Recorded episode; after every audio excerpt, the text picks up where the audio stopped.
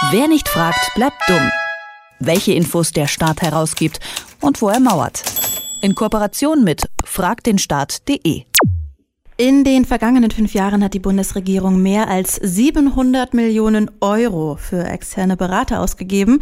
Private Beraterfirmen lassen sich ihre Dienste für die Bundesregierung sehr teuer bezahlen und oft bleibt unklar, wofür eigentlich.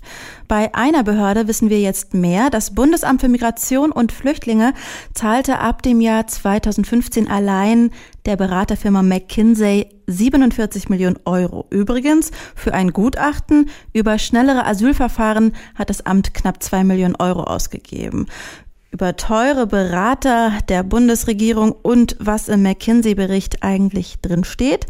Darüber spreche ich jetzt mit Arne Semsroth von Frag den Staat. Hallo Arne. Hallo. Die Bundesregierung engagiert sehr, sehr teure externe Berater. Warum können sich die Behörden nicht einfach auf ihr eigenes Personal verlassen oder vielleicht einfach mehr Menschen einstellen? Eine wunderbare Frage und ich glaube eine total richtige Frage. Ich glaube, ähm, weil das Vertrauen von Behördenleitungen in ihre eigenen Mitarbeiterinnen deutlich gesunken ist in den letzten Jahren. Wir sehen das so gerade äh, im Zusammenhang mit dem Bundesamt für Migration und Flüchtlinge.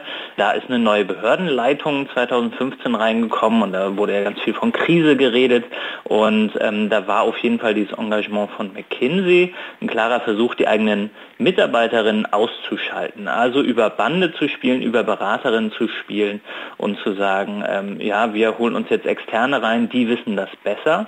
Und gleichzeitig glaube ich, dass diese großen Beratungsfirmen wie McKinsey dieses PR-Spiel ziemlich gut drauf haben, zu zeigen, dass sie die eigentlichen Experten sind und ähm, was sie vor allem mit diesen ganzen Beratungen, glaube ich, schaffen, ist wahnsinnig viel Wissen abzuziehen aus der öffentlichen Verwaltung, um es dann anderen Teilen der öffentlichen Verwaltung wiederum zu verkaufen. Und wenn man sich aber genau anschaut, was sie denn da eigentlich so fabrizieren, dann muss man, glaube ich, ganz oft sagen, die sind eigentlich ihr Geld nicht wert. Darüber wollen wir natürlich auf jeden Fall noch sprechen, aber das ist auch jetzt schon eine wichtige äh, ja, Anmerkung, die du da machst. Gibt es denn eigentlich eine Möglichkeit zu ermessen, inwiefern sich die Beratungsleistung am Ende für die Auftraggeber oder beziehungsweise ja auch für die ganze Bevölkerung auszahlt?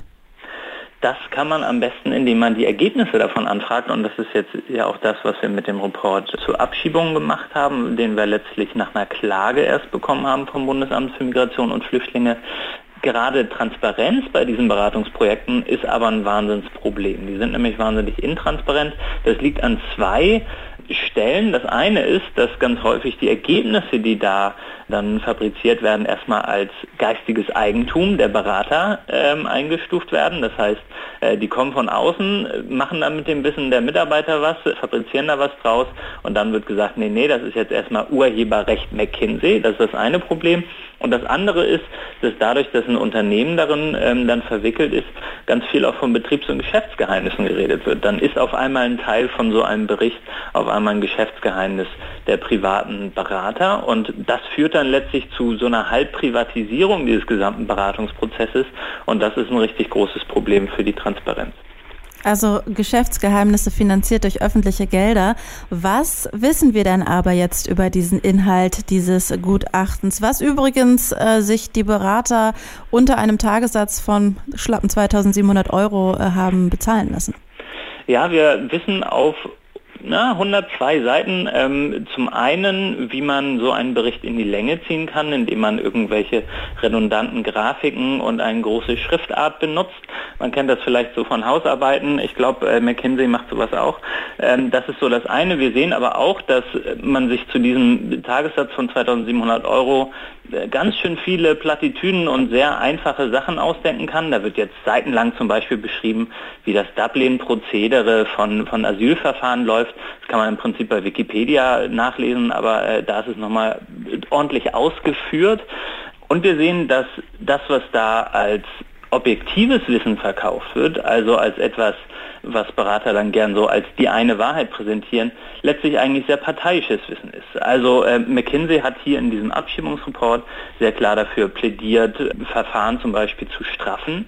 Und wir haben jetzt aber in der Konsequenz von diesem Report und Änderungen im Bundesamt gesehen, dass das eigentlich eine ziemlich fatale Lösung war, die die da vorgeschlagen haben, weil das zum Beispiel dazu geführt hat, dass wahnsinnig viele Asylfälle jetzt vor den Verwaltungsgerichten landen, weil das Bundesamt für Migration und Flüchtlinge eben falsch entschieden hat. Und insofern, ähm, glaube ich, muss man ein bisschen auch äh, diese Aura von den Beratern wegnehmen, dass die so wahnsinnig gut und wahnsinnig sinnvoll wären. In diesem Fall, gerade wenn man sich diesen Report ein bisschen genauer durchliest, muss man sagen, die haben ja ganz einfach falsch beraten. McKinsey jetzt mal äh, zur Seite gelassen, hat dann das Bundesamt für Migration und Flüchtlinge auch die Hilfe von anderen Beratern in Anspruch genommen oder lag das alles in einer Hand? Nee, das war nicht nur McKinsey, ähm, das waren auch andere Beraterinnen. Überhaupt hat der zwischenzeitliche BAMF-Chef, also der Chef des Bundesamts, äh, Frank-Jürgen Weise, Beraterinnen aus ganz vielen verschiedenen Bereichen reingeholt.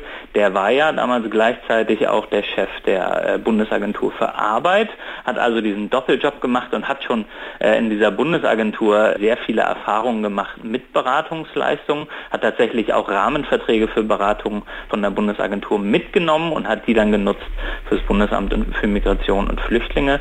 Und der ist aus so einer Manager-Mentalität rausgekommen und das sehen wir ja in den jetzt, letzten Jahren relativ stark, gerade so bei Bundesbehörden, dass dann versucht wird, die eher wie ein Unternehmen zu führen. Und ähm, das clasht dann aber ganz offensichtlich mit einer bestimmten Kultur von Behörden. Und beim Bundesamt war dieser Clash besonders stark. Seit 2018 arbeitet das Bundesamt mit McKinsey nicht mehr zusammen. Warum nicht?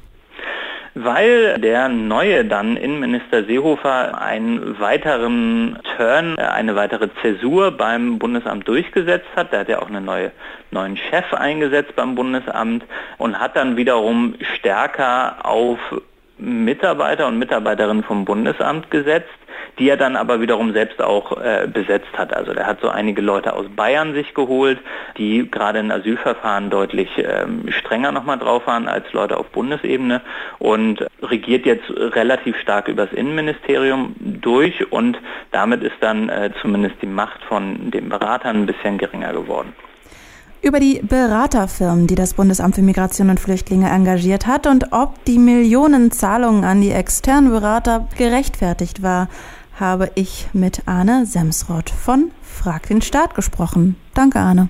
Dankeschön. Wer nicht fragt, bleibt dumm. Die Serie auf Detektor FM. Den Staat selbst was fragen? Ganz einfach. Auf fragdenstaat.de.